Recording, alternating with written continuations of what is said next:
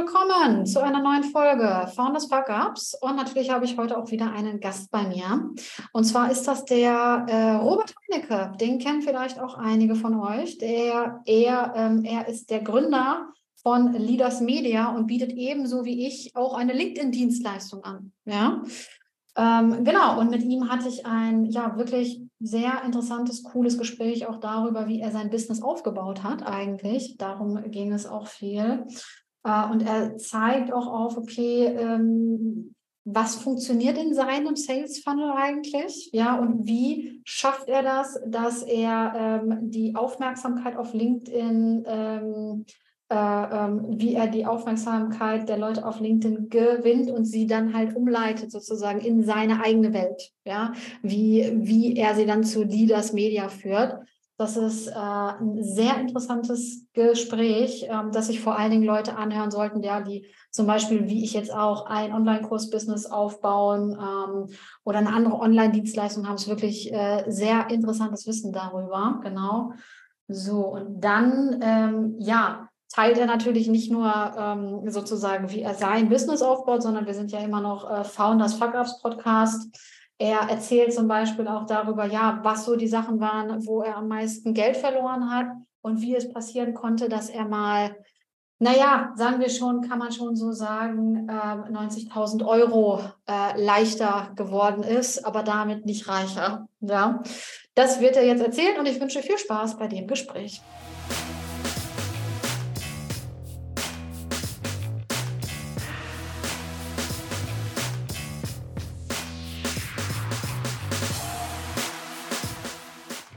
So, hallo und herzlich willkommen. Lieber Robert, grüße dich.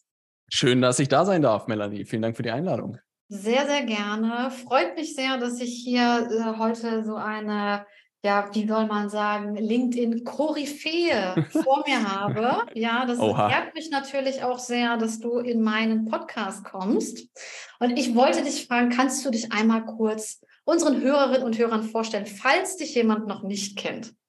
Sehr gerne, sehr gerne. Ich bin wirklich gespannt, ob mich der eine oder andere kennt. Ähm, der Ruf eilt mir ja in diesem Fall ein bisschen voraus. Tatsächlich, glaube ich, vor über drei Jahren mit LinkedIn und LinkedIn Marketing angefangen. Tatsächlich vielleicht zu meinem Hintergrund, habe selber immer in meinem Leben alles probiert, um an äh, Beratungskunden zu kommen äh, von Netzwerkpartys über, keine Ahnung, was, ich glaube, ich habe alles durch. Vorträge halten, Instagram-Stories jeden Tag, Facebook-Gruppen machen, einen Podcast starten. Und dann haben wir uns irgendwann bei LinkedIn angemeldet und ich mich angemeldet und ich war ein bisschen baff, weil tatsächlich so die erweiterte Suche mir so ein bisschen die Augen geöffnet hat, weil ich mir dachte, mit zwei Klicks komme ich da an alle Leute aus der Wirtschaft ran. Ne? Und das war der Moment, wo ich so ein bisschen funkelnde Augen bekommen habe, weil jeder, der so mhm. Facebook und Instagram hinter sich hat, weiß, dass es verdammt schwierig ist, an solche Leute und an solche Kaliber irgendwie ranzukommen. Und das waren plötzlich jetzt nur noch irgendwie zwei Klicks. Und das war der Moment, wo ich gedacht habe, hey, LinkedIn, das könnte irgendwie was werden. Ne? Und seitdem haben wir uns mehr oder weniger als Marketingberatungsfirma aus Hamburg darauf spezialisiert, ähm, sowohl organisch als auch über Werbeanzeigen wie vor allem B2B-Beratungsunternehmen und Coaching-Unternehmen sind hauptsächlich unsere Kunden und auch Selbstständige, wie die die Plattform nutzen können, um darüber sowohl Anfragen zu bekommen, Kunden zu gewinnen und natürlich die magische Frage, wie man auch darüber mit Werbeanzeigen mit seinem Unternehmen vielleicht skalieren kann. Ja, und das tun wir tagtäglich, versuchen immer die neuesten Tipps und Tricks sozusagen äh, greifbar zu haben und teilen auch viel in, bei YouTube oder auch auf unserem LinkedIn-Content oder auch im Podcast, ne, um zu zeigen, was mit dieser Plattform eigentlich am Ende möglich ist. Mhm. Lass uns gerne noch mal ein bisschen mehr auf deine Firma noch eingehen. Also du bist gerne. der Gründer der Leaders Media, heißt es, mhm. ja, und voll auf LinkedIn spezialisiert. Also du hast ja gerade schon erwähnt, Facebook gibt es ja noch, Instagram hast du auch zum Teil gemacht. Gibt es jetzt alles nicht mehr, nur noch LinkedIn, richtig? Richtig, richtig. Also wir haben tatsächlich immer die strategische Entscheidung getroffen. Ich glaube, Leaders Media gibt es mittlerweile vier, vier oder viereinhalb Jahre, fünf, irgendwo da müssen wir drin sein. Und wir haben tatsächlich mit Facebook und Instagram auch angefangen und auch Podcasts sozusagen gemacht. Aber tatsächlich war es immer wieder, A, wir waren immer sehr B2B-lastig, ne? dadurch, dass ich auch in der Unternehmensberatung gearbeitet habe, davor sozusagen auch im Mittelstand gearbeitet habe, war ich immer so, hey, ich will irgendwie mit der Wirtschaft zu, was zu tun haben. Ne? Und war immer so, Facebook und Instagram war irgendwie so das notgedrungene Übel, weil es damals noch nicht anderes gab. Ne? Xing hat irgendwie so viele Spielregeln oder hat so ja so viele Verbote eingeführt von Anfang an, wo man nicht mal irgendwie richtig in Kontakt treten konnte mit anderen Leuten. Kaltakquise hatte ich ganz schnell für mich irgendwie erledigt, weil ich glaube, dass auch, ja, ich glaube, im Herzen bin ich Marketer ne, und unsere Kunden sind halt auch mehr so, ey, ich will Inbound-Anfragen haben, ich habe keine Lust, irgendwie Kunden hinterher zu rennen.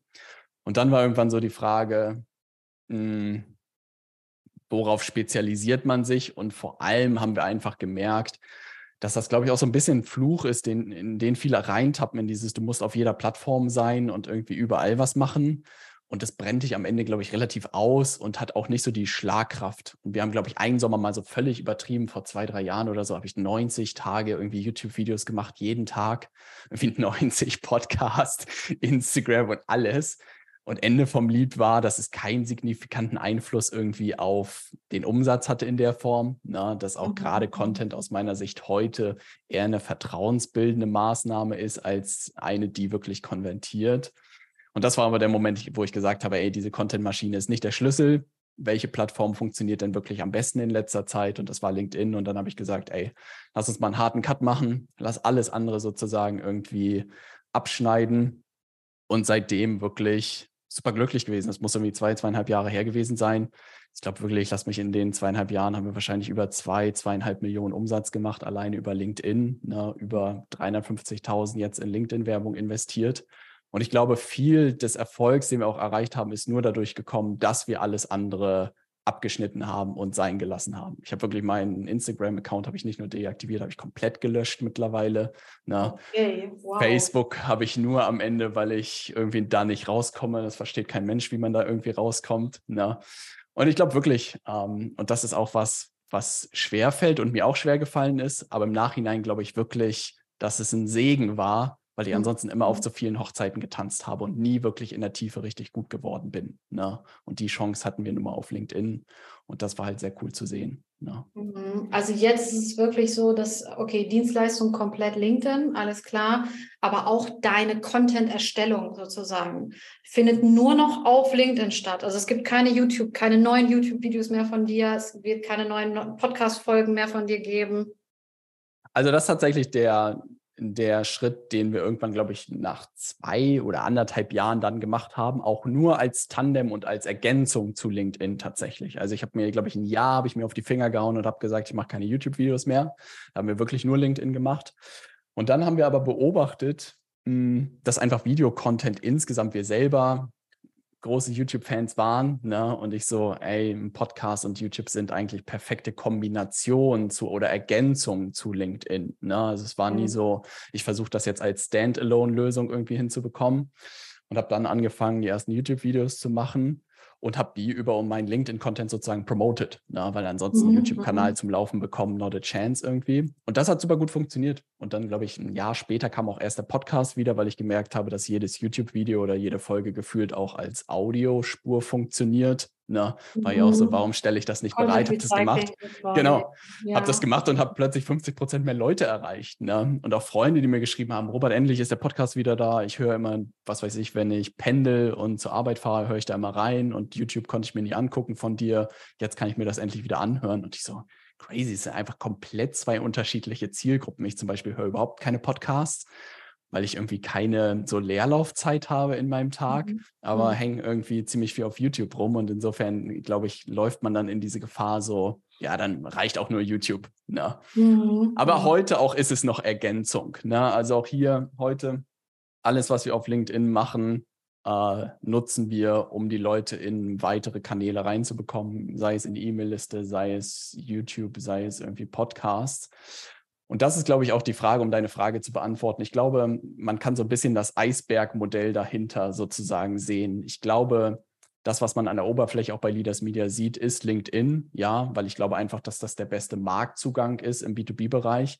Aber die ganze Marketing-Klaviatur, das bedeutet, um wirklich Anfragen, Kunden zu bekommen und darüber zu skalieren, findet ja in ganz anderen System sozusagen statt. Das findet nicht auf LinkedIn statt, sondern das funktioniert halt in unserer Infrastruktur. Da haben wir einen relativ guten Funnel mittlerweile gebaut, machen viel mit E-Mail-Marketing und das ist auch das, wobei wir unseren Kunden sozusagen helfen. Von außen sieht es immer so aus, ja, die machen nur LinkedIn. Ne? Mhm. Würde nicht sagen, schön wär's, ne, sondern ich bin heilfroh, dass das alles in unserer Welt dann stattfindet und wir auch über die Jahre einfach gelernt haben, was konvertiert im B2B-Bereich und was nicht. Gerade weil man ja mit relativ langen Sales-Zyklen zu kämpfen hat.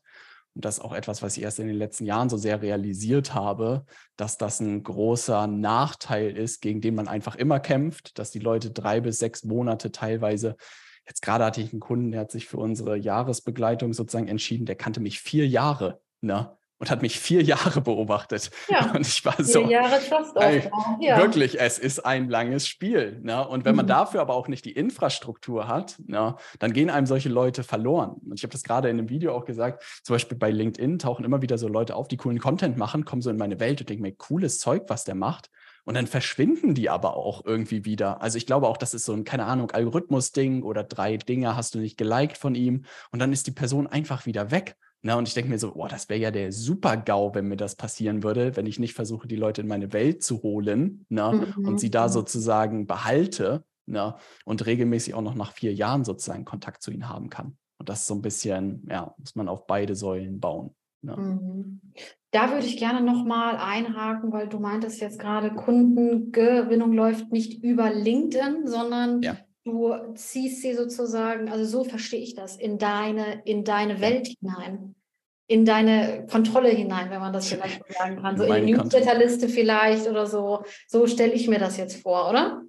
Ich gebe dir mal mein, mein Modell. Ich glaube, als gerade bei Beratungsunternehmen und auch gerade im Coaching-Bereich hast du unternehmerisch, irgendwann kommst du so an so eine Gabelung, wo du so verschiedene Möglichkeiten hast zu wachsen. Ne? Gehe ich mal nicht davon aus, sozusagen als komplette One-Man-Show hast du diese Gabel auch, aber wenn du ein kleines Team hast oder vielleicht auch äh, was weiß ich, 10, 20 Leute, dann gibt es so die gängigen Sachen, ich suche das hier gerade nebenbei, die es eigentlich gibt. Also zum einen gibt es den Pfad, dass du sagen kannst, ich baue ein Vertriebsteam auf. Ne? Also, dass du wirklich sagst, ich mache nicht nur Inbound, sondern ich suche mir jetzt wirklich Vertriebsmitarbeiter und baue mir so eine kleine Sales-Höhle irgendwie auf. Ne? Mhm. Experiment habe ich gemacht. Ich glaube, Vertriebler brauchen mehr Management, als man am Ende denkt. Und mittlerweile habe ich die Hypothese, gute Vertriebler haben entweder ihr eigenes Unternehmen und sind steinreich oder sie sind so semi-mittelmäßig. Ne? Und wenn sie so semi-mittelmäßig sind, dann brauchen sie doch relativ viel Management. Ne? Und das, ja, habe ich gemerkt, das wird nichts meins sein. Dann kann man sich eine Ads-Agentur suchen. Ne? Experiment habe ich auch gemacht. Habe mhm. fünf abgeklappert, habe die beste ausgesucht. Nach zwei Wochen Zusammenarbeit habe ich die Reißleine gezogen, weil sie grob fahrlässige Fehler gemacht haben, die absurd waren. Ne? Ui, ähm, mhm. Learning daraus für mich auch, keiner wird mit deinem Ads-Budget so gut umgehen wie du selbst, ne? weil es einfach, und ich glaube, das versteht man auch, weil es einfach nicht deren Geld ist. Ne? Wenn du das als Unternehmer selbst dein Geld verdient hast, dann willst du zumindest, dass keine falschen Links in Werbeanzeigen irgendwie mehrmals gesetzt werden. Und wenn du das dann mitbekommst, dann war ich so, ey, sorry. Und tatsächlich ist auch dieser B2B Lead-Generierungsbereich nicht der attraktivste für eine Agentur, muss man sagen. Also wenn man diese Fähigkeiten hat, geht man eher in die E-Commerce-Welt, da hat man viel mehr Spaß. Und das heißt, die Agentur, die so Ads-Dienstleistungen in unserem Bereich sozusagen machen, sind eh übersichtlich, ne? weil, glaube ich, die Opportunity auch nicht so groß ist. Kaltakquise war direkt ausgeschlossen, da hatte ich keine Lust zu. Dann kann man offline gehen. Ich habe tatsächlich ein paar Unternehmerfreunde, die dann gesagt haben, ich mache nur noch Vorträge und Interviews. Ne? Das hörte mhm. sich für mich irgendwie so wenig skalierbar an. Also zum einen hatte ich keine Lust, durch die Nation zu tingeln und zum anderen hört sich das so ein bisschen wie so Strohfeuer an. Ja, wenn ich Interviews habe mit einer großen Plattform, funktioniert es zwar nicht. Dann hätte ich irgendwie die Content-Maschine irgendwie gigantisch groß machen können. Ne? Oder mhm. so Sachen wie Netzwerken oder so.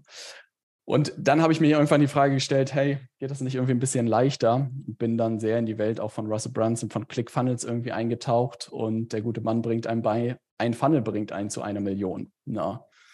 Mhm. Und am Ende haben wir tatsächlich eine Sache beobachtet, die sehr spannend war, dass ich über die letzten Jahre auch immer wieder zu LinkedIn Marketing Vorträgen eingeladen wurde oder auch zu Social Selling eingeladen wurde und einen Fachvortrag gehalten haben. Wirklich 30 Minuten so, was auf LinkedIn möglich, wie kriegt man darüber Leads, wie kriegt man darüber Kunden. Ähm, von wirklich HubSpot, von Aircall und für allen möglichen Gründerkonferenzen auch.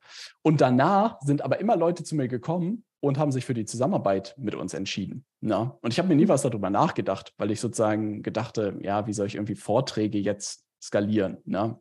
Dann bin ich aber ein Stück weitergegangen und dachte mir so, hä, was ist denn, wenn ich den Vortrag einfach aufzeichne, einen charmanten mhm. Pitch hinten ranbaue na, ne? und einfach das Ding in den Funnel packe und sozusagen darauf Werbeanzeigen schalte. Und da war so ein bisschen die Idee, ich habe es mal den, den äh, Working Title Vortragsfunnel sozusagen getauft, weil es im B2B-Bereich ja relativ viele Vorträge, Fachvorträge auch gibt. Na? Ne? Und ich glaube, wenn man die richtig aufbaut und clever sozusagen die richtige Struktur gibt, hinten einen charmanten Pitch sozusagen dran baut, war das ein sensationelles und ist es heute noch unser führender Funnel, der heute dafür sorgt, dass wir jede Woche Anfragen bekommen und Leads bekommen und Kunden darüber gewinnen. Und das war halt mhm. das Coole, weil wir nicht diese Schlammschlacht machen mussten, wie diese Sales-Höhle aufbauen, keine Ahnung, auf jeder Social-Media-Plattform irgendwie was posten mussten, sondern wir haben uns auf einen Funnel konzentriert, auf einen Vortrag und auf eine Plattform. Und das hat zu über 1,3 Millionen in einem Jahr geführt. Ne? Und das hat mir auch so viel Ruhe gegeben, na, mhm. weil einem mhm. so viel erzählt wird, was man alles machen muss. Und es gibt auch das Lager, also keine Ahnung, vielleicht Maru an der, an der Stelle, die Lust haben an Sales ne, und eine unglaubliche Gabe dafür haben und auch ein richtig gutes Team aufbauen können und Freude daran haben. Aber ich glaube, da spaltet sich auch diese Unternehmerlager in die Marketer. Hör mir auf mit irgendwie Sales und ich habe keine Lust mehr, ein Sales-Team aufzubauen. Und dann gibt es das andere Lager, der Sales-Leute, die da total Lust drauf haben ne? und sich dann sowas auch aufbauen. Ich glaube, manche schlittern dann aber unternehmerisch in das rein, in das sie nicht gehören. Und das mir auch so passiert, dass ich auch wirklich entlang des Weges überlegt habe, ich stelle jetzt einfach mal, keine Ahnung, drei, vier, fünf Sales-Leute ein und dann wird das schon. Ne? Mhm. Und dann habe ich aber auch im Gespräch so mit Maruan gemerkt, ah, es wird nicht meine Kompetenz werden. Ne? Ja. und dann bin ich in die andere Richtung gegangen. Ne? Vielleicht, vielleicht müssen wir hier ganz kurz sagen, nur für die Hörerinnen und Hörer, die ihn jetzt nicht kennen. Gemeint ja. ist hier Marwan Farai von, äh, Final, von Finally Freelancing, wollte ich nur ganz kurz sagen. Ja, ja. und da kann äh, jeder sich ein bisschen schlau machen, der da echt fit ist, von dem ich auch selbst super viel über Vertrieb gelernt habe. Aber ich glaube, da muss man immer bei seinen Kompetenzen am Ende bleiben. Und zum Beispiel mhm. bei Russell von ClickFunnels war es super spannend zu sehen. Der hat sein gesamtes Unternehmen, die Softwarefirma, auf, glaube ich, 100, 150 Millionen pro Jahr gebracht mit einem einzigen Vertriebsmitarbeiter. Ja. Und das hat er getan. Und diesen einen gibt es auch nur, weil es, glaube ich, ein Kumpel von ihm ist und der verkauft irgendwie so die höchste Mastermind, die irgendwie 250.000 Dollar im Jahr kostet. Da mhm. macht es dann noch Sinn, nochmal persönlich mit jemandem zu sprechen. Ja. Ne? Aber das war. Kannst, kannst du den vollen Namen von Russell nochmal kurz sagen? Russell Brunson. Also nicht wie Richard Branson, nee, Russell Brunson. Und tatsächlich für jeden, der in diese Online-Marketing-Welt eintauchen will oder eingetaucht ist, es gibt drei Bücher von ihm, die meiner Meinung nach jeder gelesen haben sollte. Gerade für die Leute, die ein bisschen mehr marketinglastig sind, Dotcom Secrets, Traffic Secrets und Expert Secrets, wo gefühlt alles drin erklärt wird, was man so wissen muss. Man muss gleichzeitig aber auch wissen, das zu verstehen und anzuwenden, gefühlt für, keine Ahnung, ich fünf oder sechs Jahre gebraucht, um die erste Million über einen Funnel irgendwie zu drehen ne, und die Konzepte wirklich zu verstehen, auch wie man ein Webinar oder wie man einen Vortrag hält, der am Ende wirklich zu Verkäufen führt. Ich werde das mhm. nie vergessen, als wir das erste Mal einen Vortrag oder ein Live-Training gehalten haben, wo 40 Leute unseren Selbstlernerkurs live gebucht haben. Ne?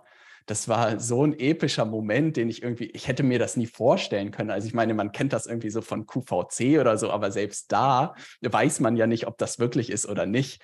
Und ich habe auf mein Handy geguckt und wir haben eine Buchung nach der anderen sozusagen gesehen und die Leute waren auch so, tut ihr so oder ist das gerade wirklich so? Und ich war so, nein, es passiert halt gerade wirklich.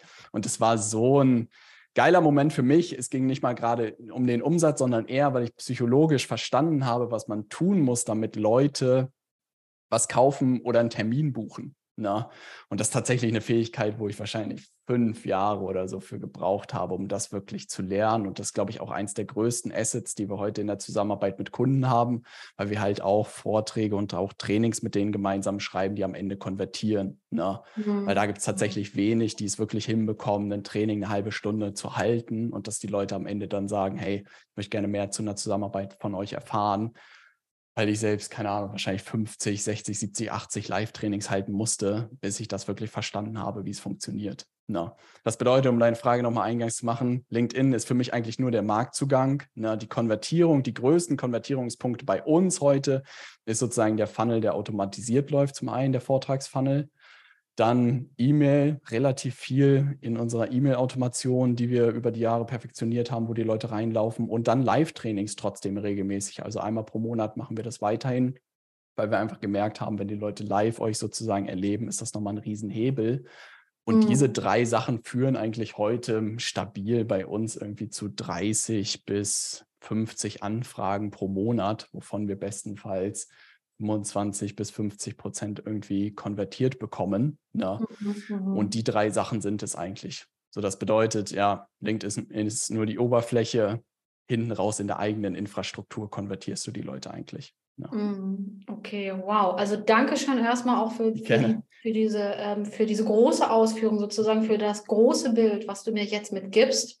Dann würde ich dir gerne noch eine Frage stellen, die mir die Leute auch zum Beispiel häufiger stellen.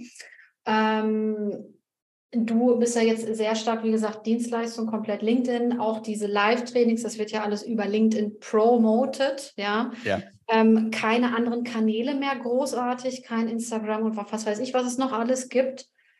Äh, da, da fragt man mich nämlich auch häufig, Mensch, ist das nicht auch risikoreich, so sehr zu setzen auf eine Plattform? So, das, diese Frage kommt bei mir nämlich häufiger vor. Ich habe mich ja jetzt auch spezialisiert, wirklich Storytelling für LinkedIn.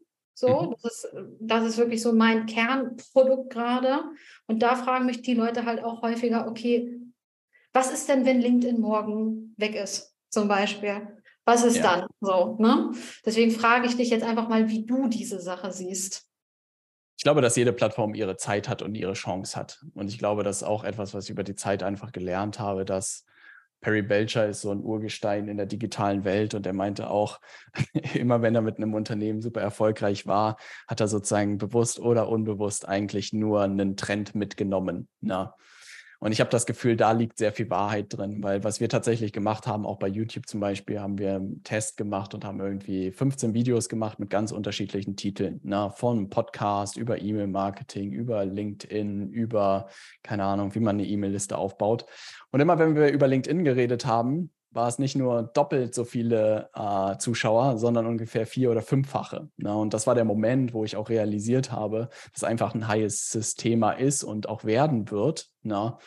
Und dass mhm. man da, glaube ich, ein bisschen emotionslos dann auch rangehen muss und sagen muss, was interessiert den Markt aktuell? Ne? Und wenn den Markt gerade LinkedIn interessiert, dann gib dem Markt LinkedIn und hm, fang nicht an, über Instagram und Facebook irgendwie zu reden, weil dann wirst du dir das Leben sehr schwer machen. Ne? Mhm.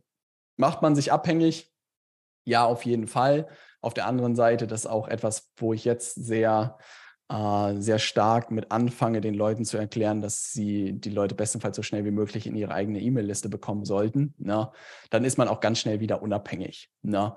Aber solange sozusagen die Chance so groß ist und es so leicht ist, auch über LinkedIn an die richtigen Leute ranzukommen, na, würde ich ja immer diese Chance sozusagen mitnehmen. Na, und ich glaube, jeder, der die Experimente mal gemacht hat und jetzt auf LinkedIn, äh, auf Instagram und Facebook gleichzeitig was probiert hat und gemerkt hat, wie schleppend es da ist, na, warum sollte ich mich dann auf drei Plattformen konzentrieren, wenn eine verdammt gut funktioniert und die anderen zwei überhaupt nicht? Na? Also das ist ja dann mhm. auch nicht wirklich eine Form von Sicherheit. Wenn LinkedIn morgen weg wäre, habe ich auch jetzt die Tage irgendwie drüber nachgedacht, ähm, würde man auch wieder einen Kanal finden. Ne? Also irgendwo sind die Leute immer, irgendwo ist die Zielgruppe immer und ich glaube, wenn man dann den Zwang hat, dann findet man auch wieder einen Kanal, wo man am Ende überhaupt nicht drauf gekommen ist. Ne? Aber solange er da ist, sollte man ihn mitnehmen ne? und fertig. Ja, ja, sehe ich eigentlich genauso wie du auch. Ja, also denke auch, selbst wenn das dann mal irgendwann passieren sollte, ja, dann wird auch wieder was Neues entstehen. Und dann ist da vielleicht auch irgendetwas, an das wir heute auch noch gar nicht denken, was es vielleicht auch noch gar nicht gibt. Ja, auch aber viel besser ist vielleicht am Ende, ja. Ja, irgendwas wird da, wird da immer, oder ich denke mir auch so ein bisschen, ich finde das auch das Spannende auch am Unternehmerdasein auch, dass du immer wieder dich sozusagen auch immer wieder ein Stück weit neu erfinden musst eigentlich. Es bleibt nie alles gleich. Das ist auch etwas, was ich eigentlich überhaupt auch nicht mag, ehrlich gesagt. Also jetzt so den gleichen Job 30 Jahre lang ja. geht überhaupt nicht bei mir. Ich glaube, es ist auch so ein Trugschluss. Ich glaube, man hat immer die innerliche Hoffnung, dass irgendwann alles so läuft und alles funktioniert und man seine Ruhe hat. Aber ich glaube, gleichzeitig ist, um seine Ruhe zu haben und das alles läuft, glaube ich, muss man sich stetig neu erfinden. Und ich glaube, gerade auch in den letzten anderthalb Jahren haben wir unglaublich als Leaders Media eine riesige Rolle vorwärts irgendwie gefühlt gemacht, mhm. weil wir uns so mhm. ein bisschen vom rein organischen LinkedIn sozusagen weiterentwickelt haben und auch über so Sachen wie, was weiß ich, LinkedIn Ads oder so sehr ausführlich reden.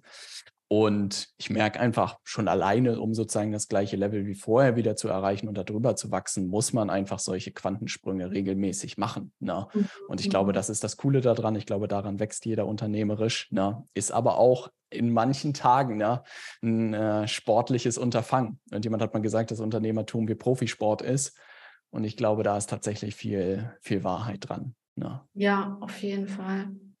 Äh, aber vielleicht noch mal eine andere Frage, weil vielleicht fragen sich das die Hörerinnen und Hörer auch. Ähm, es, ist, es ist ja jetzt schon klar, okay, Robert ist da in einem ähnlichen Bereich wie Melanie auch, ja. ja.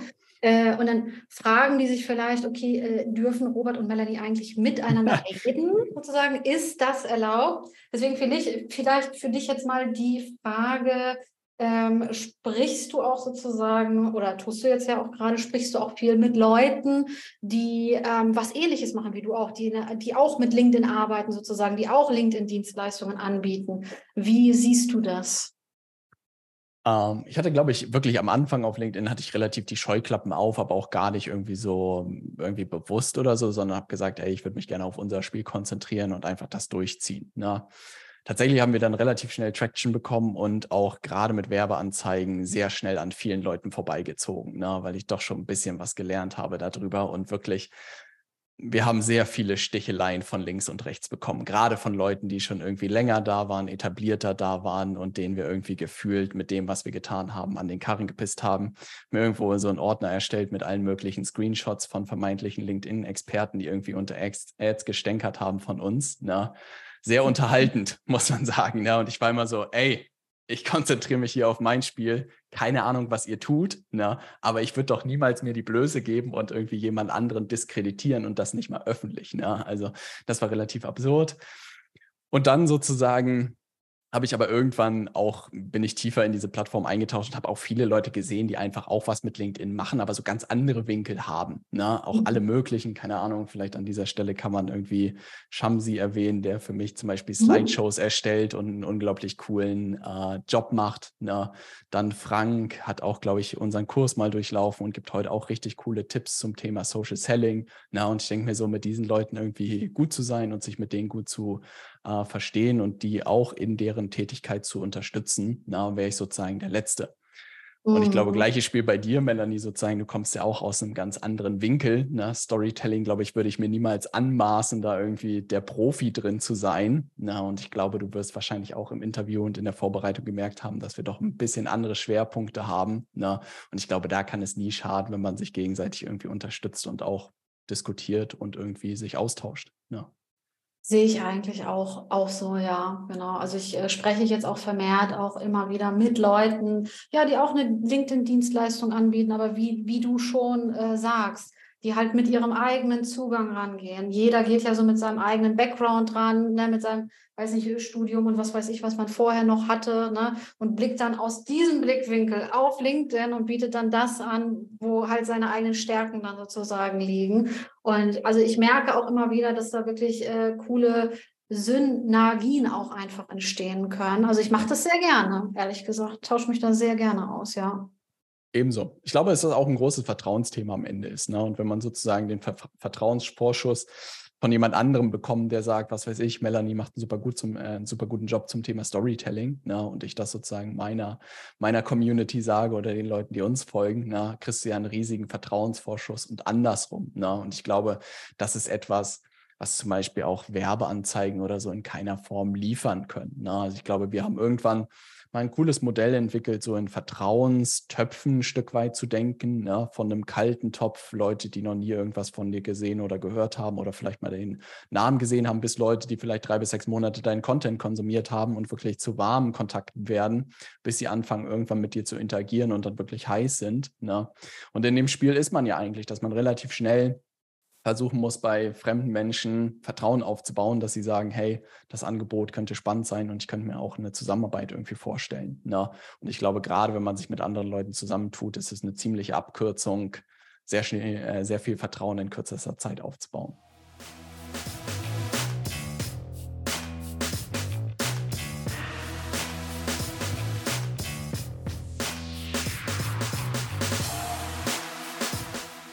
Gut, dann würde ich sagen, Ich würde jetzt gerne mal überleiten. Gerne. Weil du weißt ja, du bist äh, im äh, Founders Fuck Ups Podcast. Ja. ja. Und ich hatte dich ja gebeten, dass du ähm, dir vorher schon mal Gedanken machst über deine Top 3, über deine Top 3 Fuck-Ups und was für ein Learning du daraus für dich ziehen konntest. Magst du vielleicht mal mit deinem persönlichen Platz 3 anfangen? Gerne. Also ich habe gesehen, fast alle haben irgendwie so ein bisschen was mit äh, finanziellem Verzocken zu tun. Und äh, Platz drei ist, geht ein bisschen zurück, bevor ich äh, digitales Marketing gemacht habe. Als ich mich selbstständig gemacht habe, habe ich angefangen, auf Amazon äh, Pfeffermühlen zu verkaufen. Na? Ne? Also ich oh, habe selber, ja, ich habe mhm. zweieinhalb Jahre in der Unternehmensberatung gearbeitet und dann habe ich gekündigt und dann war ich so, ey, Unternehmensberatung ist es nicht für mich, Beratung ist es nicht, vielleicht ist es E-Commerce. Ne? Und zu dem Zeitpunkt, das muss irgendwie sieben oder acht Jahre her sein, geisterte diese Amazon FBA-Formel irgendwie im Internet rum, war ein gigantischer Hype. Ne? Ich glaube auch mhm. Timothy Ferris und so haben das alle ausgelöst, dass jeder jetzt irgendwie geführt E-Commerce-Unternehmer werden wollte. Robert wollte mit dabei sein. Hm, hat Pfeffermühlen in China, in China bestellt. Das funktionierte auch alles wunderbar, bis irgendwie Weihnachten vor der Tür stand. Und natürlich ich die Dollarzeichen in meinen Augen gesehen habe und dachte mir so, Mann, jetzt, jetzt muss ich, jetzt muss ich sozusagen Weihnachten komplett mitnehmen. Und es wurde aber ziemlich eng. Das bedeutet, ich hatte irgendwie nur noch, keine Ahnung, sieben Tage, dass das alles funktionieren kann. Und mhm. habe der Spedition gesagt, koste was es wolle, na, bringt mir diese blöden Pfeffermühlen rüber mit dem Flugzeug. Na. Ohne irgendwie nachzudenken, einfach gesagt, ey, mach das. Hat auch am Ende alles funktioniert, sind irgendwie angekommen, alle Leute haben irgendwie Pfeffermühlen zu Weihnachten verschenkt. Das war ein interessantes Learning, dass ein Weihnachtsgeschenk ist, das ist gut weggegangen. Ja. Ne? Mhm, bis dann irgendwann, ja wirklich, bis dann Mitte Januar. Und ich werde den Tag nicht vergessen, wie ich wirklich ins, ins Haus gekommen bin, äh, wo der Briefkasten war und Farina, meine Frau, stand neben mir, ich diesen Brief geöffnet habe von der Spedition und meine erste Rechnung über 10.000 Euro jemals erhalten habe. Und ich habe wirklich auf diese Rechnung geguckt, ungläubig, meine Ohren klingelten, na? weil in diesem E-Commerce-Spiel hast du immer das Problem, du kaufst Ware und bist halt pleite, na? und es dauert dann halt auch meistens ein bis zwei Monate, bis du wieder überhaupt Cash hast. Na? Mhm. Also ich war wirklich bei wahrscheinlich minus 1000 Euro auf dem Konto und irgendwie eine Rechnung mit einem Zahlungsziel von sieben Tagen 10.000 Euro zu überweisen. Na? Und mhm. ich weiß wirklich diesen Moment. Es hat alles, also es gab wenige Momente in meinem Leben, wo ich wirklich so ein Piepen in den Ohren habe, weil es mich so eiskalt erwischt hat, wenn sowas so aus dem Nichts kommt. Marina meinte auch so, was ist mit dir? Du bist ja kreidebleich irgendwie, alles gut. Ne? Und das muss ich erstmal sacken lassen. Ne? Ähm, und tatsächlich beschissen geschlafen in der Nacht, gleichzeitig viel in diesen Tagen gelernt ähm, was auch viel im Nachgang mir unternehmerisch geholfen hat. Das Erste, was ich gelernt habe, ist, dass alles verhandelbar ist. Ne? Also, dass ich auch den Logistiker angerufen habe und gemeint habe, ey, ich bin halt pleite, ne? Keine 10.000 Euro. Und dann meinten die so, ja, kein Problem, dann machen wir ein Zahlungsziel von irgendwie 30 Tagen. Und ich so, hm, das war jetzt einfach. Habe ich zumindest schon mal einen, Mo einen Monat mehr, ne? ja. ne? um das Ganze zu machen. Da waren die relativ kulant dann irgendwie auch gleichzeitig daraus gelernt, dass man dann doch so Konditionen ein bisschen besser prüfen sollte, ne? weil die meinte halt auch, Robert, was denkst du? Weihnachten will jeder seine Ware noch rüberbekommen, dass da die Preise doppelt so hoch sind wie sonst, ne? hätte man ahnen mhm. können. Und ich war so, mein Fehler, ne? erstes Weihnachten in der E-Commerce-Welt, da lernt man noch. Ne? Und zum anderen irgendwie, glaube ich auch, war es etwas, was ich mir seitdem ein Stück weit geschworen habe, immer genug Geld irgendwie auf dem Konto zu haben und genug Rücklagen zu haben, dass so ein Moment einfach nicht mehr kommt, na, ne, dass man immer mhm. wieder solche Momente auch hinbekommen kann, so, umso größer die Summen werden. Aber das war tatsächlich irgendwie ein super unangenehmer Moment. Heute kann ich irgendwie über so eine Rechnung ein bisschen lächeln, weil ich denke, 10.000 Euro ist heute irgendwie nicht mehr so die Welt, aber damals war das all die Welt für mich. Na, ne, und das war echt ja, ein sehr, sehr unangenehmer Moment, muss man sagen. Ja. Glaube ich dir. Sehr heftig, ja. Aber ich muss auch sagen, ich habe mich auch hier schon manchmal erschrocken. Also bei mir ging das ja auch so relativ schnell, dass ich da irgendwie, du, ich bin ja noch irgendwie so 2021, hatte ich so 2000, 3000 Euro Umsatz im Monat. Ja. ja. Das ist hier jetzt so ganz schnell, ging das hier plötzlich hoch. Und also ich wundere mich überhaupt so über die Zahlen. Egal, ja. ob sie raus oder reingehen auf meinem Konto. sie werden plötzlich größer, echt, ne? Ja. So, jetzt ist halt so eine bisschen größere Größenordnung halt. Und das ist schon ein komisches Gefühl. Also ich kann das schon, ich fühle das schon auch nach, sowas, ja. Ja, ja. Und man freut sich so sehr, keine Ahnung, wenn die Umsätze so steigen, aber man wundert sich, wie schnell auch irgendwie die Kosten mitsteigen. Und das ist tatsächlich mhm. auch etwas, was ich in den letzten Jahren so gelernt habe, dass Gewinn halt Umsatz minus Kosten ist und dass man natürlich ein Leben lang probieren kann, seinen Umsatz nach oben zu bekommen. Es steckt aber verdammt viel Geld auch da drin, seine Kosten so schlank wie möglich zu halten. Und das ist tatsächlich etwas, was ich auch erst vor ein paar Jahren oder so realisiert habe, wo ich mhm. immer so Jahr für Jahr und Monat für Monat so gepeitscht habe, wie können wir mehr Umsatz irgendwie machen und trotzdem nicht irgendwie wahnsinnig viel hängen geblieben ist, bis ich irgendwann mal in die Kosten reingeguckt habe und war so, Alter, was machst du da? das kann man irgendwie alles ein bisschen schlanker machen. Ne? Ja, ja, okay. Wow. Okay, danke, dass du das so offen mit uns teilst. Klar. Die 10.000 Euro Rechnung von damals in den Pfeffermühlen wird mir jetzt auch im Gedächtnis bleiben. Und dass das auch ein gutes Weihnachtspräsent anscheinend ist. Auf jeden Fall, Pfeffermühlen, absolute Empfehlung. okay, gut. Alles klar, ja dann lass uns mal zum, wir tasten uns mal voran zum Platz Ey, da hab, ja wirklich, haben wir ja richtige Leichen hier im Keller.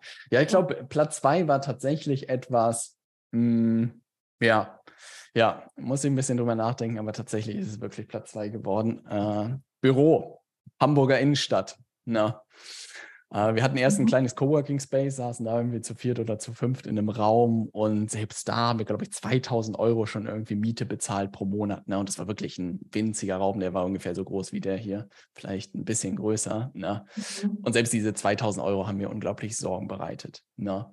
Bis wir da irgendwie rausgewachsen sind und wir waren damals noch so eine Truppe von Jungs, gerade von selbstständigen Jungs, irgendwie vier, fünf Kumpels, mit denen ich irgendwie da sehr verbandelt war, auch in der Zeit glaube ich, bis heute noch super viel zu verdanken dieser Gruppe, ähm, dass ich dann irgendwann gesagt habe, ey, wir brauchen neue Räume. Na? Ne? Losgetigert sozusagen, Büroräume angeguckt und das ist natürlich auch so super verlockend, weil man es ja so coole Flächen auch irgendwie gibt. Gerade in Hamburg gab es so coole Büros. Und das Gefährliche daran ist, dass du sehr schnell Räume findest, die gegenüber so einem Coworking Space gar nicht mal so viel teurer sind. Ne? Also wenn du es auf die Fläche dann rechnest, ist es absurd. Und das bedeutet, wir haben dann relativ zügig genau gegenüber von uns, vom Baumwall sind wir zum Steinhöft sozusagen gezogen. Mhm. Für 350 Quadratmeter oder so haben wir, glaube ich, irgendwie 6000 Euro damals bezahlt. Ne? Hatte mhm. aber sozusagen alle Jungs an Bord. Ne? Jeder hat seinen Raum gemietet und das ging auch irgendwie gut auf. Ne? Jeder hat irgendwie seinen fairen Anteil gemacht, etc. Ne? Jetzt kommt der Sneaky Part, der daran sehr schön ist. Also zwei, zwei Sachen kann man irgendwie daraus mitnehmen. Zum einen gab es in dem Fall irgendwie nur eine Wachstumskurve. Na, es ging nur in eine Richtung und alles war cool. Das erste Problem, was kam, war, dass wir einen Raum dazu gemietet haben und der Vermieter sozusagen ähm, alles cool, meine so, ja, bezahlt mir einfach 500 Euro pro, pro Monat mehr und fertig. Na, mh, mm, unterschrieben, fertig eingezogen. Na. Dann bin ich aber für eine Zeit nach Spanien gegangen und ähm, dann war auch so der Moment, ey, ich würde gerne irgendwie dieses Büro wahrscheinlich irgendwie in den nächsten sechs Monaten aufgeben. Hatte auch so im Hinterkopf Kündigungsfrist sechs Monate, will ja kündigen. Schick sozusagen die Kündigung rüber und sag, hey, würde gerne kündigen. Mhm. Ähm, ja, Robert, hört sich gut an, ne? aber du weißt schon, dass du einen Vertrag bis 2025 unterschrieben hast. Ne? Und ich so. War dir das, das nicht klar? Jetzt kommt's. Mhm. Ich so, Bestimmt habe ich keinen Vertrag bis 2025 unterschrieben. Ne? Also doch, doch, in dieser Nachvereinbarung, wo es um den einen Raum ging, ne? da habe ich das dann nochmal reingepackt. Ne? Und ich so, hast du nicht. Ja. Hat er sie das so untergeschoben ja. im Grunde genommen? Ja, ne? hat er sehr erfolgreich untergeschoben. Ich würde sagen, ich habe gelernt, alte Hanseaten sollte man wirklich jede Zeile nochmal ganz genau lesen. Ne? Ich habe mich wirklich darauf verlassen. Spielt auch heute die elegante Schiene zu sagen, ah, ich erinnere mich an gar nichts. Ne? Und nicht so ein zusätzlicher Raum hat nicht so viel mit einer Mindestlaufzeit von der Fläche zu tun. Ne? Und dann kam halt dazu, dass ich gemerkt habe, dass ich doch ein paar Tage länger in Spanien bleiben will ich es auch den Jungs sozusagen nicht übel nehmen kann, die auch alle gesagt haben, hey, wir sind auch irgendwie alle in der Welt unterwegs, der Raum macht nicht so viel Sinn, sodass mhm. ich wirklich, glaube ich, im ganzen letzten Jahr auf einem gigantisch großen Büro saß und wirklich teilweise zwei, drei Mitarbeiter vielleicht ein, zwei Tage oder so pro, pro Woche da saßen. Ne? Oh, okay, okay. Und so, ey, ja. so 6000 Euro pro Monat plus Nebenkosten, ne? Die fressen dich auf jeden Fall langsam auf. Ne? Und wenn du dann so alles auch probierst und gerade, keine Ahnung, ich weiß nicht, wie es anderen gegangen ist, 2022 war für viele jetzt unternehmerisch nicht gerade das beste Jahr. Ne? Also ich glaube, zumindest halten konnten viele Freunde, die ich auch habe, ist, aber zu expandieren, not a chance. Und in diesen Zeiten dann so ein Büro zu haben und zu sagen, will jemand, ne? Ich glaube, ich habe wirklich jeden Stunt versucht irgendwie zu machen, aber so 300, 350 Quadratmeter ist jetzt auch keine kleine Fläche. Mhm. War da mhm. nicht ganz einfach. Ne? Aber vielleicht äh, teilweise untervermieten, so irgendwie so ein bisschen ja. wenigstens was. Ne? Alles probiert, ne? ähm, selbst da die wildesten Leute und Anfragen irgendwie bekommen. Ne? Und dann war es auch, dass es natürlich auch noch so halbwegs menschlich irgendwie passen muss. Und selbst da haben die Leute dann irgendwie gefeilscht und all sowas. Und ich war irgendwie so, pff, ja, wir könnten das jetzt irgendwie auffüllen, aber ich war immer in dieser Hoffnung, dass ich nächsten Monat irgendjemand finde, der das Ding ganz nimmt und der dann irgendwie nicht rummeckert, weil da jemand drin setzt. Ne? Mhm. Und das war ja doch sehr nervenaufreibend, muss man sagen. Und ich glaube, auch ein Großteil meines Gewinns im letzten Jahr hat dieses Büro verschlungen. Ne? Und ich freue mich, einen Mieter gefunden zu haben, der das Ding äh, komplett mir abgenommen hat, ne? was mein ah, Leben noch in diesem Jahr deutlich erleichtert hat. Ne? Okay, aber dann war es wirklich so, ein Jahr lang hat es im Grunde genommen gedauert, bis es dir jemand abgenommen hat. Ein, ja? ja, und wirklich fünf Makler waren da im Rennen, wenn nicht sogar sechs Makler, ne, haben da alles Mögliche probiert. Aber war wirklich nichts zu machen. Ne? Und es war für mich auch wirklich ein Learning. Zum einen, dass man so langfristige Verträge sozusagen, ja, ich glaube, jede Zeile ganz genau irgendwie durchlesen muss, dass ich auch, und das habe ich im Nachhinein gemerkt, dass man sich irgendwie gefühlt kein, kein Gefallen tut, wenn man so eine Plattform aufbaut, auch für andere Leute, ne, dass wenn es gut läuft, nehmen die Leute das mit, aber wenn es schlecht läuft, war ein Kumpel hat wirklich gefühlt bis zum Ende noch gezahlt, seine Miete so aus Dankbarkeit, alle anderen waren so, ja, ist eine große Position, ich bin raus, ne, und ich dachte mir auch, danke, ne, ähm, aber dass man da, und das erklärt auch heute, und deshalb bin ich auch ein großer Fan von Mindspace und WeWork etc. heute geworden, auch wenn man da mehr pro Quadratmeter, also wahrscheinlich das Doppelte oder Dreifache bezahlt, aber du hast diese Flexibilität und das hat witzigerweise auch ein Coworking Space Betreiber mir mal gesagt, hat gesagt, hey Robert, ähm, bei dem Coworking Space geht es gar nicht um Coworking, sondern es geht um die Flexibilisierung der Laufzeiten von Büros. Und ich so, ah, nie drüber nachgedacht, aber hat am Punkt. Nach drei Monaten endlich ja. aus Büros rauszukommen, ist besser als nach fünf Jahren. Ne? Und das halt sonst immer gängig gewesen. Ne? Ja, ja. Ja, ich kenne das auch. Also ich kenne auch die Preise auch von Mindspace. Ich bin ja auch öfter im äh, Mindspace in Berlin. Ähm, da habe ich, dachte ich immer, boah, es ist aber teuer, es ist aber teuer. So, ja. ne? Aber es ist halt wirklich ein Vorteil, wenn du am nächsten Monat oder ich, ich glaube, du hast sogar nur einen Monat Kündigungsfrist. Ja, ja das ist krass. Also geworden. das ist schon ja. äh, wirklich ein Vorteil. Definitiv, ja. ja. Naja, okay, gut. Also das war auch schon also das erste war schon, ja, war damals für dich ein teurer sozusagen, also eine teure Rechnung, die da auf dich zukam. Jetzt die zweite Fuck-up war, das, das war schon ein teurer Fehler sozusagen, ja. Was, was, erwartet uns jetzt auf dem was, ja. was, erwartet uns in Punkt Nummer drei? Ja. ja, es geht von den Summen noch ein bisschen höher. Ja. Oh, oh mein Gott. Oh Gott. Okay. Ich, ich jetzt schon Herzinfarkt. Ja, okay, erzähl mal. Ja. Also, mh, mm, was man dazu wissen müssen. 2021, 2020, glaube ich, 2021 haben wir irgendwie 1,3 oder 1,4 Millionen, glaube ich, über LinkedIn gemacht. Ne? Grandioses Jahr gewesen. Wir sind aus dem Jahr irgendwie rausgegangen und ich war so, keiner kann uns stoppen. Ne? 2022 mhm. drehen wir jetzt völlig durch. Ne? Und Q1 war tatsächlich auch in allen Jahren davor fast immer das Stärkste, ne? dass ich dachte, so, wenn wir Q1 jetzt irgendwie Gas geben, dann wird das richtig Spaß machen. Und habe gesagt, ey, was ist denn, wenn wir einfach mal 30.000 Euro pro Monat Adspend ausgeben? Ne? Also 90.000 sozusagen für die, für die drei Monate. Ne? Nur für LinkedIn Ads. Nur für LinkedIn Ads. Ne? Mhm. Wohl wissend, dass du natürlich Sales-Zyklen hast und das auch ein Stück weit dauert, all sowas. Gleichzeitig war mir ein kleiner Geniestreich sozusagen gelungen, den ich überlegt habe. Und das ist heute auch tatsächlich noch ein Modell, was wir fahren, was gut funktioniert, dass wir unsere Ad-Kosten durch unsere Selbstlernerkurse, die Einnahmen dadurch eigentlich decken und Break-Even fahren, was eigentlich eine relativ gängige Strategie ist, zu wachsen.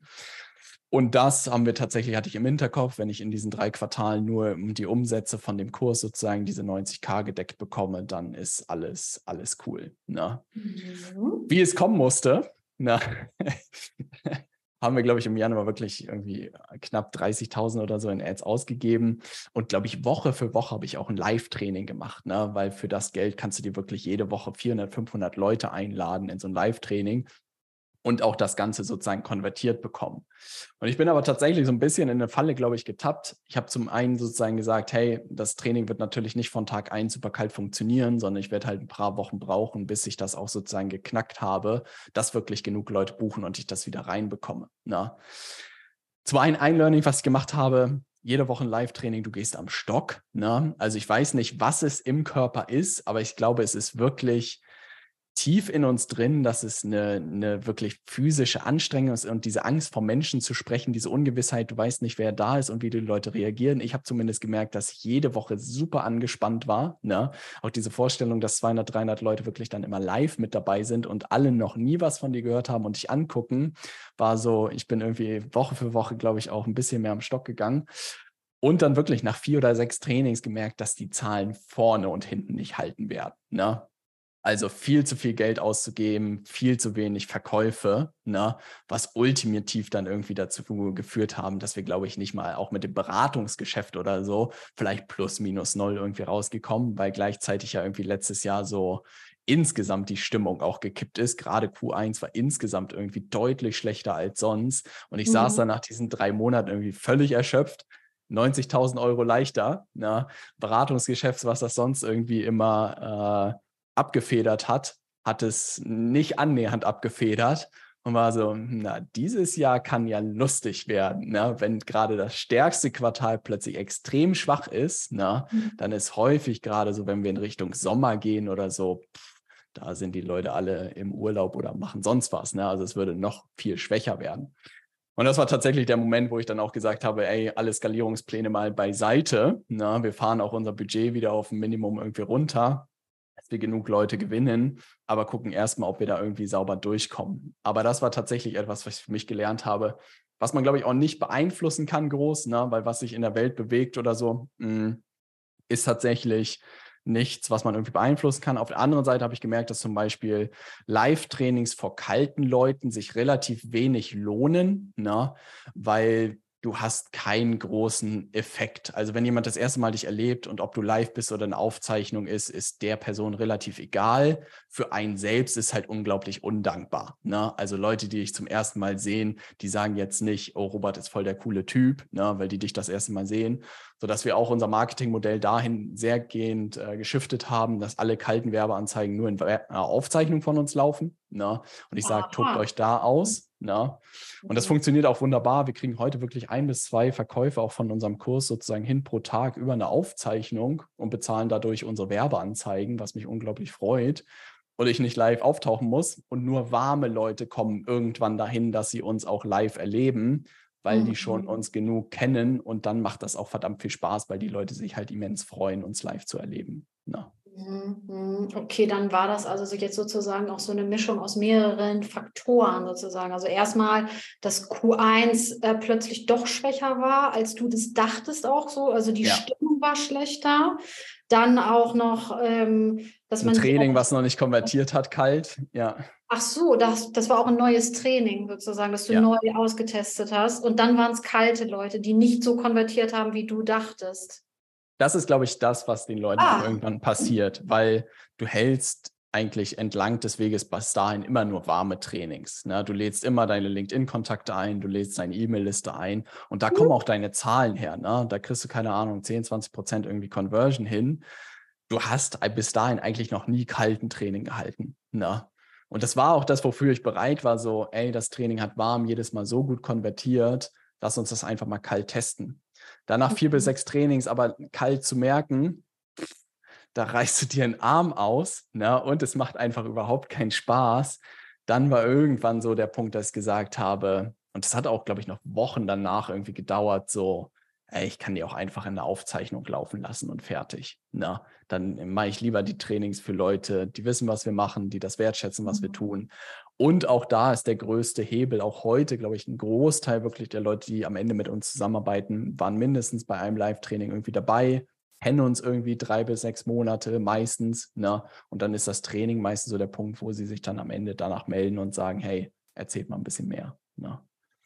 Mhm. Aber kalt, ja, Melanie, das kannst du dir sparen. Da hast du gar keine Freude. Okay, gut. Also danke auf jeden Fall schon mal für diesen Tipp. Gerne. Wow, okay. Ähm, vielleicht noch eine letzte Frage noch dazu. Hättest du das, hättest du den Adspend nicht nach einem Monat dann stoppen können? Sagen können, ja, okay, komm, dann sind jetzt halt 30.000 weg, okay, aber dann machen wir jetzt hier wenigstens einen Cut halt. Ja, hätte man machen können, auf jeden Fall. Auf der anderen Seite war meine Hoffnung, dass das, was ich im Januar sozusagen hochgefahren habe, im Februar sich dann durchschlägt. Ne? Also das Ach, bedeutet, ja. dass der Januar, dann hätte der Februar sozusagen gut verlaufen können. Wahrscheinlich spätestens Februar hätte man den Stecker ziehen müssen. Aber ich war so im, im sportlichen Ehrgeiz, dass ich gesagt habe, ey, dieses Training, ich will das geknackt bekommen, dass das kalt funktioniert. Ne? Mhm. Und auch mhm. da habe ich selbst unseren, unseren LinkedIn-Kurs nicht mal für 249 Euro kalt irgendwie groß durch die Tür bekommen. Ne? Selbst da waren die Leute irgendwie so, was? Das ist ja irgendwie, nee, das sehe ich nicht. Wenn ich so, was warm kaufen, das gefühlt wirklich 30 Prozent oder so, wenn nicht sogar mehr, ja. ne, weil das Angebot einfach so absurd ist. Und dann war es irgendwie so, kalt ist echt nochmal ein anderes Spiel. Ne? das mhm. kann man sich sparen, da irgendwie live aufzutauchen. Da gewinnt man auf jeden Fall nicht. Und ich glaube, das ist auch ein großer Trugschluss bei allen, die Werbeanzeigen schalten. Ich glaube, dass sie immer diese Vorstellung haben, du schaltest Werbeanzeige, jemand bucht sich einen Termin und kauft bei dir. Ne? Und das passiert auch, aber ich glaube, die wenigstens Advertiser sozusagen oder die Werbeanzeigen schalten, tracken mal, wie lange die Leute einen trotzdem schon kennen. Ne? Mhm, und ich habe das mhm. wirklich mal gemacht bei den letzten 30 Beratungskunden und habe das auswerten lassen. Und da war, wie gesagt, drei Monate waren Ausreißer ne, nach unten, dass jemand uns kannte und gesagt hat, ich kaufe. Vier Jahre war wirklich das andere Ende. Und das bedeutet auch alle kalten Werbeanzeigen, die man schaltet, da haben wir auch unser Marketingmodell sehr drauf gebaut. Das Beste, was bei uns heute passieren kann und was auch so das zweite Level ist, was ich tatsächlich mit unseren Kunden versuche hinzubekommen, ist, irgendeinen Kauf durch die Tür zu bekommen. Also sei es einen Kurs zu kaufen oder zum Beispiel einen Workshop oder ein Seminar für einen kleinen Preis. Ne, kann wirklich ein Fachseminar auch gerade im B2B-Bereich sein, ein Tag zu einem bestimmten Thema, 490 Euro völlig gängig. Wenn man das im ersten Monat mit den Leuten hinbekommt, dann bist du schon der absolute Held. Ne? Mhm. Und dann sozusagen, aber wenn du über größere Tickets und Aufträge redest, zwei, drei Monate deutlich weiter die Straße runter. Und ich glaube, dadurch kann man auch sein Budget deutlich effizienter sozusagen ausgeben, wenn man nicht kalt irgendwie auf direkten Termin geht, ne? weil das am Ende relativ wenig bringt.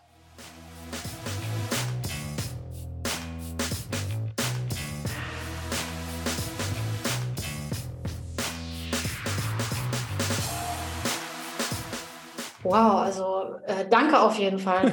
Oh, ja, wirklich jetzt äh, das, also ich merke das natürlich auch, natürlich klar, wenn dich die Leute kennen, die sind warm mit dir, dann sind die Gespräche einfacher und so, dann, dann ist alles einfacher. Das, das ja. merke ich schon.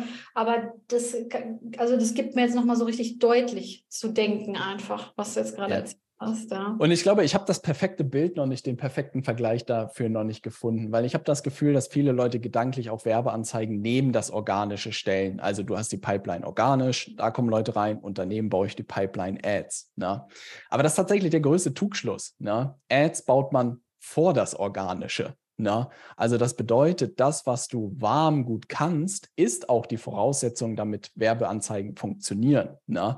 Aber du baust eigentlich nur sozusagen deine Reichweite vom Organischen machst du eigentlich nur größer. Ne? Und so ein Funnel kann auch zu Terminen und zu Kunden und so führen. Aber ich sage vielen von unseren Kunden auch, denk mal nur, dass es erstmal nur E-Mail-Adressen sind, die du über die nächsten Jahre irgendwie oder Monate konvertieren kannst. Ne? Verabschiede dich davon, dass du da direkt Termine bekommst, verabschiede dich davon, dass du da direkt Abschlüsse bekommst. Wenn du zu einem guten Preis Interessenten bekommst in deine E-Mail-Liste, dann hast du schon die halbe Miete, ne? weil früher oder später werden die eh alle fallen, beziehungsweise die Quote wird einfach gut sein, dass es sich lohnt. Ne?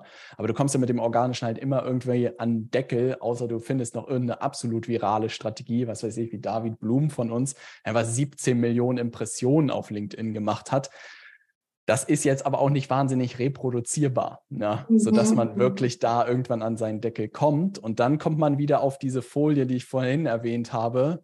Baue ich ein Vertriebsteam auf und multipliziere mich und gehe outbound raus, suche ich mir eine Ads-Agentur, gehe ich auf andere Plattformen oder na, ne, lerne ich halt selber mir Ads aufzubauen und einen Funnel aufzubauen. Und das würde ich halt immer jedem empfehlen, wohl wissen, dass es auch ein paar Tage braucht, bis das Ding funktioniert. Ne? Mhm. Okay. Glaube, das ist ein gutes äh, Schlusswort, lieber Robert. Ja. Gerne. Ich danke dir ganz, ganz herzlich, dass du da warst. Vielen, vielen Dank dir.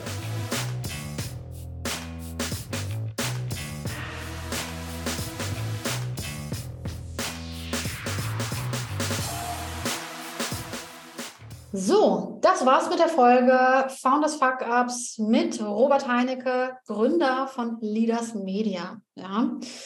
Ähm, wenn ihr mehr über Robert erfahren wollt, schaut doch einfach mal in die Show Notes. Da findet ihr nämlich die, den, äh, den äh, Link zu seinem LinkedIn-Profil und auch zu seiner Website Leaders Media.